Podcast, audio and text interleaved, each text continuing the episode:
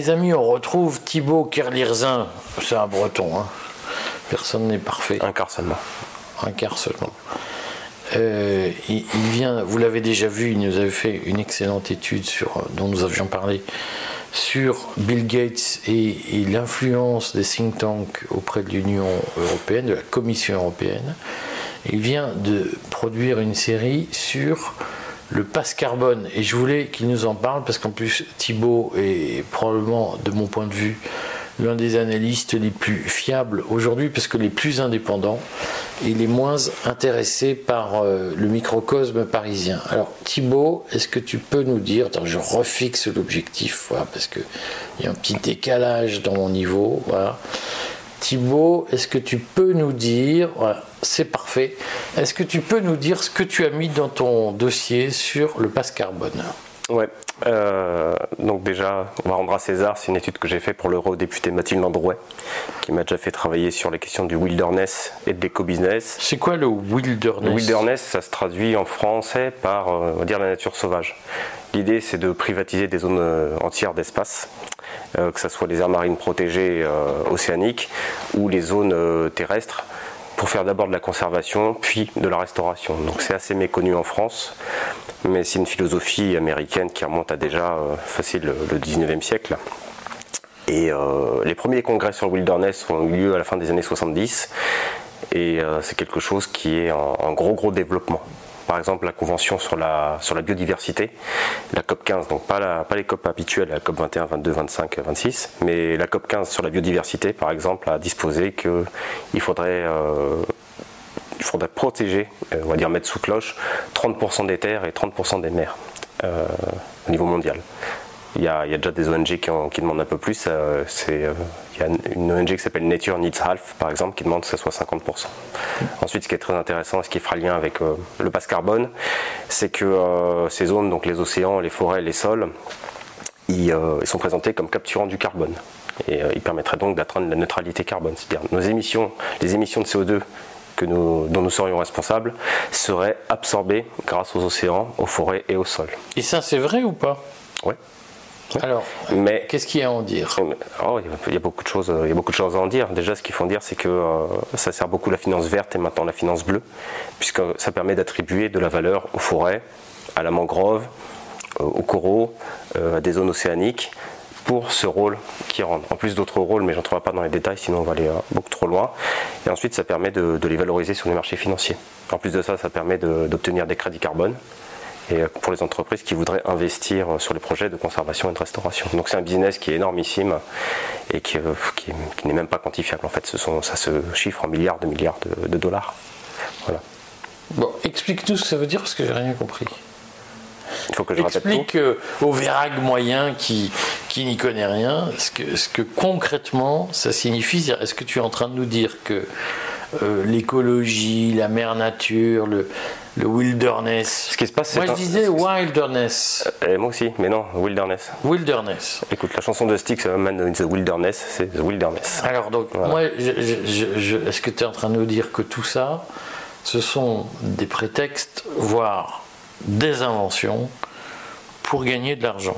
Oui, oui, c'est, euh, il y a deux choses. Il y a le contrôle, des le contrôle de la population, la justification du contrôle de la population, la justification de la réduction démographique, la justification du rationnement énergétique, la justification aussi du passage au numérique. On va parler peut-être du carbon coin mondial et d'un, roman d'anticipation dont sont fans à la fois Goetz et Schwab. Et euh, tout ça, c'est un tout. C'est ça quand je distingue, euh, j'avais peut-être fait dans, dans l'autre vidéo avec toi, je distingue vraiment l'environnement de l'écologie. L'écologie, c'est le système général, c'est la planète. Tu vas pouvoir lier la démographie, l'intelligence artificielle, l'agroalimentaire, la mobilité. Tout est interrelié. Et euh, oui, l'idée, c'est à la fois c'est d'obtenir un contrôle total. C'est une espèce de bolchevisation, une collectivisation totale de la planète avec un contrôle sur absolument euh, chaque sphère du vivant. Mais un contrôle, concrètement, ça, veut dire quoi? Ça se passe comment? Bah, tu as une élite en haut, et puis derrière, en bas, tu as les gueux qui obéissent. Oui, mais en quoi l'écologie est un outil là-dedans? Je suis en train de te l'expliquer. Ben voilà, Tu je suis lent. Mais si je suis lent, c'est qu'aussi les gens qui regardent se disent mais comment concrètement ça se passe? C'est-à-dire quels sont les, rouages de l'horloge qui font que l'heure s'affiche à un moment donné? C'est euh, assez vaste. On peut, on peut y aller par le passe carbone, puisque c'est un petit peu le thème de notre, de notre discussion. C'est un petit peu le. Le passe carbone, c'est un peu le stade terminal de l'éco-contrainte. Euh, ceux qui s'intéressent au concept d'écocide, les choses ne viennent pas comme ça d'un coup.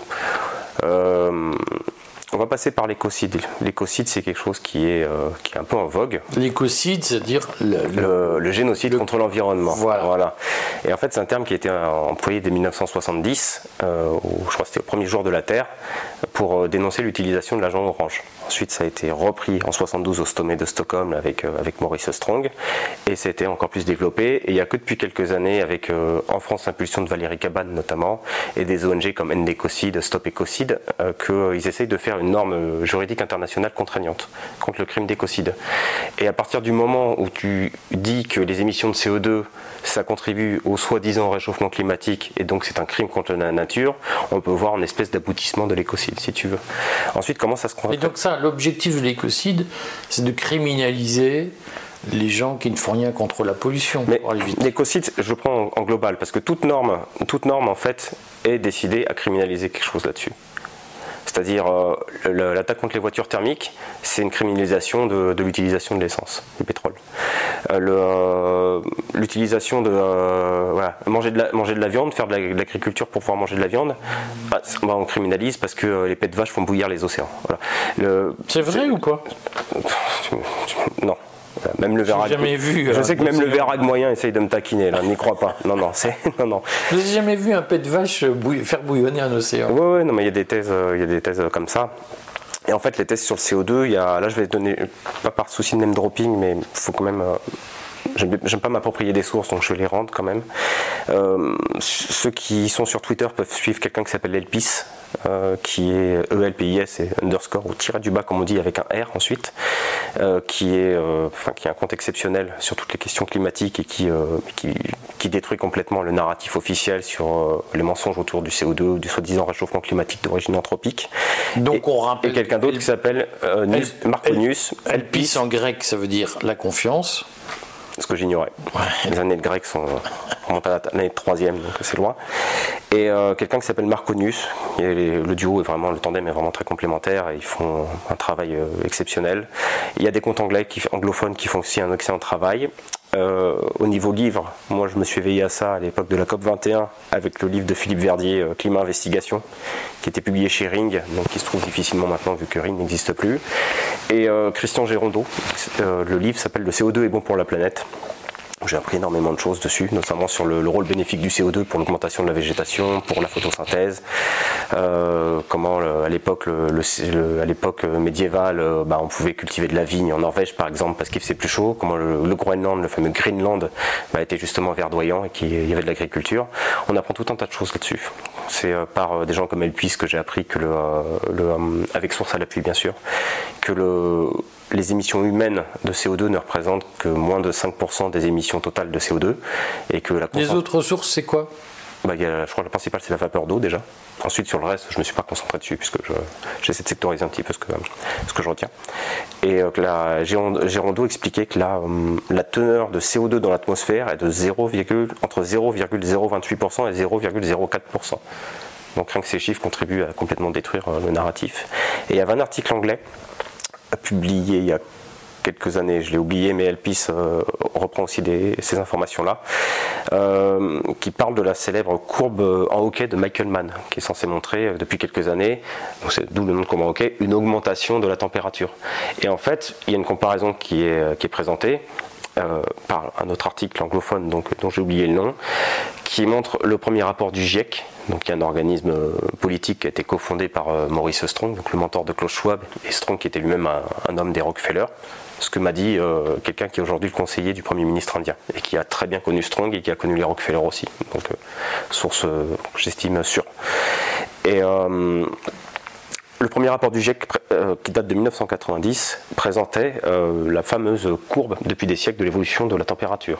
Et il y avait là euh, ce qu'on appelle la warm medieval period, la période chaude médiévale. Et dans le rapport de 2001, la même courbe, en fait, cette période a disparu. Donc il y a une manipulation et un, effacement des anciennes données pour faire croire qu'il y avait une, élévation dingue de la température. Ensuite, sur le, sur le passe carbone, pour, pour embrayer dessus. Là, je suis parti un peu sur, sur d'autres informations, mais ça explique ensuite la justification pour mettre en place un espèce de passe carbone, de dire bon, il y a urgence maintenant, il faut faire ceci, il faut faire cela. Alors qu'en fait, il n'y a pas du tout de justification. L'idée d'une espèce de carte carbone ou de passe carbone, plutôt la carte carbone, elle était déjà présente chez les Anglais dans les années 90. Il y avait quatre personnalités qui ont travaillé dessus. Euh, je vais en mentionner juste une qui s'appelle David Fleming, qui était euh, membre du Green Party et qui était euh, très influent auprès de la New Economics Foundation, donc la NEF. Et vous pouvez les voir sur SourceWatch, qui est un, un Wikipédia en mieux sur la, fiche et vous verrez qu'il y avait de très très nombreux sponsors de, cette organisation, dont des ONG comme le WWF ou le Global Footprint Network, sachant que les deux ont créé ensemble ce qu'on appelle le jour du dépassement, qui est pris ensuite comme exemple chaque année pour dire regardez on consomme trop de ressources par rapport à la planète, etc. C'est vrai ou pas qu'on consomme trop de ressources par rapport à ce que la planète est capable de donner? Aucune idée. Aucune idée. Mais il faudrait, euh, sachant que qui, euh, en fait je me demande toujours, mais qui met en place cet outil, qui me le présente et pourquoi on me le présente? Les, deux fondateurs du, euh, du, Global Footprint Network, c'est Nagel et Riz, Mathias et Riz, et c'est deux mecs du Club de Rome. Le Club de Rome, c'est ceux qui ont fait le rapport Midos, Alta la croissance, qui est une des grandes références de Jean Covici, qui est un grand promoteur du passe carbone, et, du passe carbone, qui est, qui est un de ceux qui, à mon avis, va médiatiser ça, le, la promotion du passe carbone. Et euh, non, moi je pense pas. Et ensuite, c'est deux choses différentes. Il y a un souci avec l'environnement, ça en est très clair. C'est quoi le souci avec l'environnement? Bah, C'est qu'on a une vie quand même globalement fondée sur l'industrie, donc on fonctionne à l'extraction de minerais, donc on détruit l'environnement. Ça, c'est un fait. Ensuite, il faut savoir ce qu'on veut si on est prêt à abandonner tout ça et à revenir à une vie euh, plus chiche, si on est prêt à virer, euh, à dire bon bah les métiers de la pub et de la com maintenant c'est terminé, vous allez euh, faire de l'agriculture, ça sera un autre mode de vie. Et peut-être plus soucieux, de l'environnement. Il y a des choses qui sont très vraies sur l'environnement, sinon le narratif ne prendrait pas. Bon, je reviens sur le passe carbone.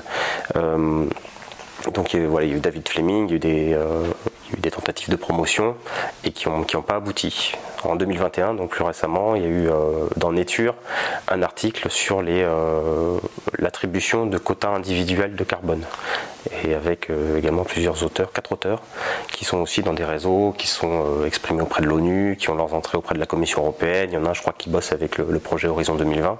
Donc c'est quelque chose qui est, qui est déjà un peu un peu posé. J'en reviendrai sur un autre acteur proche de Davos ensuite, mais je vais embrayer plus sur le, les événements plus récents du pass carbone, puisque là où ça s'est euh, ça a commencé à s'imposer en France, c'est euh, 14, le 14 novembre 2022, qu'il y a eu une, bah, grande soirée sur BFM TV euh, sur faut-il faut instaurer un pass carbone ou autre. Et ce qui est très intéressant, c'est que l'espèce de docu-fiction qui dit qu'on allait tous crever parce qu'il fait trop chaud, été co-scénarisé par quelqu'un qui s'appelle Emma Stocking. Et en fait, c'est une responsable, ou la vice-responsable développement durable, je crois, ou quelque chose comme ça, dans un think tank qui s'appelle The Shift Project. Et The Shift Project, c'est le think tank de Jean-Marc Jancovici, qui lui-même a, un autre, a créé une boîte à côté qui s'appelle Carbone 4, c'est-à-dire réduire les émissions de CO2 par 4. Et on emploie le terme carbone, mais c'est dioxyde de carbone à chaque fois qu'il faut comprendre c'est le CO2. Et, euh, et euh, voilà, donc il y a The Shift Project, il y a le Carbone 4, et en même temps Jean Covici est celui qui a créé euh, le bilan carbone quand il a travaillé pour l'ADEME pendant quelques années. Donc, est-ce que tu es en train de nous dire que Jean Covici euh, est le lobbyiste de l'industrie verte? Ah non, ah non, je pense pas du tout. Euh, non, je pense que c'est un, c'est euh, un des plus efficaces porte-parole du néo-malthusianisme. C'est quoi le néo-malthusianisme Le néo-malthusianisme, bah, le malthusianisme, ça dit euh, bon, bah, équilibre des ressources, euh, équilibre des consommations. Bon, euh, les gens ils sont au bord de crever de faim, mais globalement ça s'équilibre. Plus on augmente en population, plus on produit de bouffe, ah, ça s'équilibre l'un dans l'autre et puis on n'en sortira jamais. Le néo-malthusianisme, c'est simple, c'est bon bah, bah évolution de la population, réduction des ressources disponibles, ah bah il y a trop de monde quoi en fait. Donc c'est euh, quelque chose qui prône beaucoup plus la réduction démographique et euh, qui est dans, ce qu'on appelle euh, le, le démo-ressourcisme, quoi. le lien entre vraiment les ressources et la démographie. Plus il y a de monde, moins il y aura à bouffer, donc danger, il faut réduire la population mondiale. Redis-nous ce mot. Démoro Le démo-ressourcisme, c'est un mot que j'ai trouvé dans un article de, de Fabien Locher, qui, a fait un article exceptionnel, enfin lequel je renvoie vos auditeurs, c'est vos spectateurs, qui s'appelle La tragédie des communs, Gareth Hardin, non, non, les pâturages de la guerre froide, Gareth Hardin et la tragédie des communs, que vous trouvez sur le site kern.info. Et, ce terme était mentionné. C'est un article passionnant qui explique un petit peu cette escroquerie, mais ensuite je vais partir dans, euh, dans autre chose. Vas-y, pars dans autre chose qu'on Non, j'aimerais bien, j'aimerais bien qu'on revienne sur ce, que, sur ce que je disais avant sur le, sur le néo-malthusianisme. Ou alors parce qu'on était sur Jean Covici, on était sur Jean Covici et le néo-malthusianisme.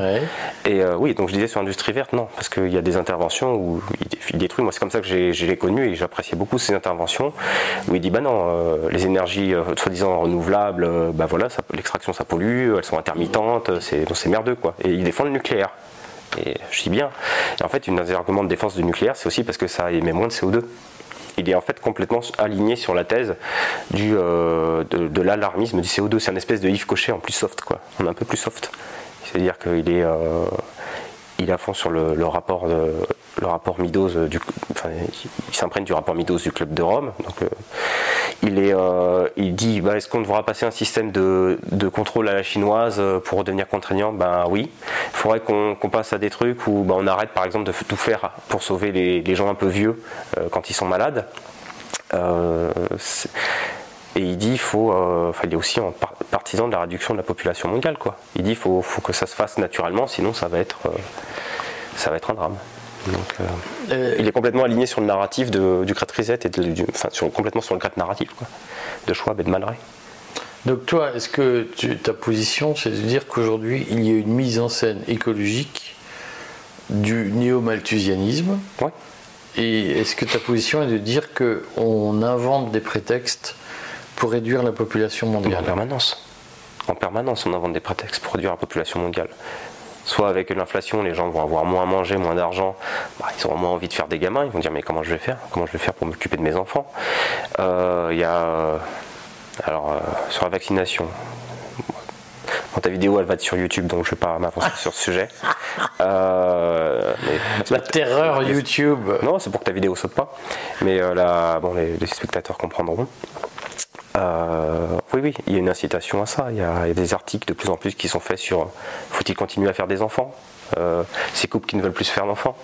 Euh, bah, L'incitation aussi en faveur des transgenres. Bah, si, tu, changes de sexe, que tu es dans cette espèce de, de délire total, bah, tu vas pas chercher à te mettre avec quelqu'un du sexe opposé à faire des enfants. En fait, j'ai l'impression que toutes les voies exploitables sont exploitées pour, ne euh, pas faire d'enfants.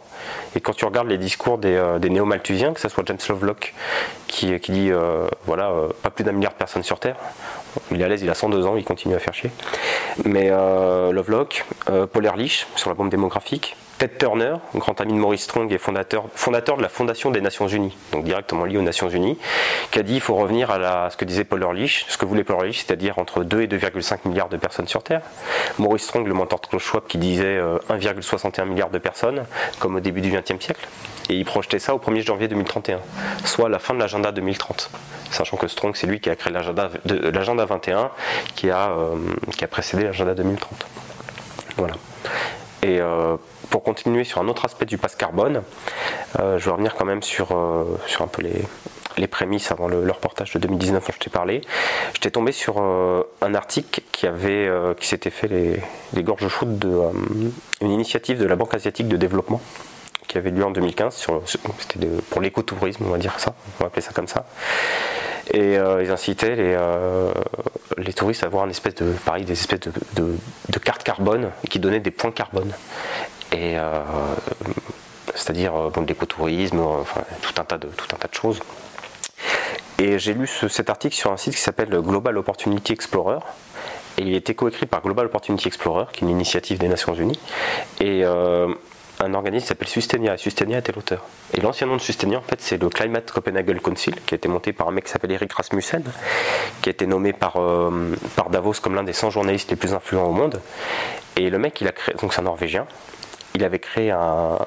Il a un journal qui s'appelle le, Mondag Morgen, donc lundi matin, un truc comme ça, et un think tank. Et euh, ce think tank, en fait, dirige le, fameux. Euh, dirigeait le Copenhagen Climate Council. Et dedans, tu retrouvais des gens comme, euh, comme Al Gore, par exemple, du directoire de Davos, des gens comme. Un mec qui s'appelle James Cameron, donc pas le réalisateur, un homonyme, mais euh, en regardant son CV, il fait typiquement partie des réseaux, euh, des services en fait anglais, quoi, des réseaux d'influence du pouvoir britannique. Euh, ça dessine toute une petite sphère, si tu veux. Ça, je te dis ça, pas à pas, on arrive à une vraiment une promotion totale du passe carbone. Et ça, c'est qu'un aspect. Parce que je te donne l'aspect, euh, par exemple, avec Jean Covici, je t'ai donné l'aspect avec euh, les tentatives en Angleterre, euh, l'aspect là avec, avec Sustenia, l'aspect avec l'écocide, mais il y a deux autres aspects, enfin, il y a même trois autres aspects. Tu as la société civile, puisque c'est un truc en fait qu'ils essaient de faire en, bottom-up. Ils essaient pas forcément de l'imposer d'en haut, mais euh, de faire en sorte qu'on désire la servitude. Euh, donc, euh, et pour pouvoir le légitimer, en disant bah vous respirez moins, vous mangerez moins, et ben ils essaient de faire croire bah, c'est la société qu'il veut, qu'il demande, qu'il réclame. Il faut qu'on le fasse quoi. donc là ça à la société civile. Euh, je te donne un autre nom d'ailleurs intéressant là-dessus, quelqu'un qui s'appelle Pierre Calam, que tu connais peut-être de nom, mhm. et qui est quelqu'un de, très influent. Les mecs, euh, les mecs vraiment influents sont discrets. Et euh, tu as le, ce que fait la Commission européenne aussi, puisqu'ils ont monté des plateformes où ils, monitorent complètement la consommation carbone individuelle, domestique, et puis au niveau des États membres. Et tu as aussi des ONG comme le WWF qui a créé euh, un rapport qui s'appelle euh, un rapport sur le pass climatique. Ça s'appelle pass climatique euh, directement. Je te laisse piocher, tu veux commencer par lequel des trois? Oui, tu vas m'envoyer les liens qu'on les mette sous la vidéo, que les gens puissent consulter. Est-ce que tu penses que le pass carbone va se mettre en place dans l'Union Européenne et en France? Ils essayent, ils prévoient qu'on paye 45 euros, je crois, par, par tonne de CO2 émise ou quelque chose comme ça pour les ménages à partir de 2027. Euh, je pense qu'ils vont tenter. Faut jamais douter. Euh, je pensais qu'ils n'arriveraient pas à, demander euh, à ce que les gens demandent à se faire injecter un truc expérimental pour aller boire une, bière, une bière tiède à 10 euros dans un bar parisien. donc je te dirais tout est possible. Là ça va loin quand même. Là ça va loin. Je, je suis pas convaincu. Cette fois, je suis pas convaincu. Qu'ils y arrivent. Ouais. Je pense que leur, leur à un moment, va les perdre quand même. Je, suis globalement pessimiste, hein, tu sais. Mais euh, quand on me dit Mike Borowski me demandait, ah, Thibaut, un peu d'espoir, j'ai dit, mais non, en fait, les gens ils sont allés se faire piquer, ils ont masqué leurs gamins pour, partir en vacances, pour de la merde et tout. Euh, je pense qu'ils vont aller un peu, un peu trop loin cette fois-là. Et euh, là, ça tape de plus en plus, tu vois, au niveau social. Il y a une limite. je pense que leur reprise va les perdre à un moment. Là, ça risque d'être le, faux pas de trop, je pense. Ouais. Où est-ce qu'on peut trouver ton dossier sur euh, le passe carbone? Il n'est pas trouvable. Il n'est pas trouvable. il a été fait pour Mathilde Androuet. Il y aura une restitution prochaine. Euh, ensuite, je ne sais pas s'il sera publié en ligne. Euh, celui que j'ai fait sur les ONG, c'était pour la Fondation Identité et Démocratie, à la demande de Mathilde Androuet aussi. Merci à elle. Et donc il a été restitué à Bruxelles et il est disponible en ligne, comme tu le sais celui sur l'influence des lobbies écologistes que j'ai fait, où j'ai énormément de traités de Maurice Strong et euh, de l'écocide. Donc il y a eu un retard de restitution. Il n'est pas encore restitué, mais quand il le sera, il sera disponible, puisque la maquette est déjà faite. Euh, celui sur le wilderness et l'éco-business et sur le passe carbone, c'est directement pour le, portefeuille environnement de Mathilde Landrouet. Donc euh, je ne sais pas quand ils seront disponibles ni sous quelle forme. Je m'efforce de, diffuser quelques, quelques informations synthétisées sur Davocratie, puisque je pense que par rapport au travail que j'ai fait, puisque je pense qu'il faut en faire, euh, comme dit Herbulot, une gestion offensive de l'information. Donc, euh, Herbulot qui est le, directeur de cofondateur de l'école euh, générale de guerre économique, l'école de guerre économique, le GE qu'on peut trouver, je crois, sur internet sous l'adresse ege.fr. Ouais, c'est ça. non, on ne peut pas le trouver pour l'instant. Je ne sais pas si on pourra, puis je te tiendrai au courant si c'est le cas. Tu nous tiendras au courant qu'on puisse consulter. Ouais. Bon, eh bien écoute, euh, merci euh, Thibaut, et puis à bientôt j'espère. Ouais, à bientôt.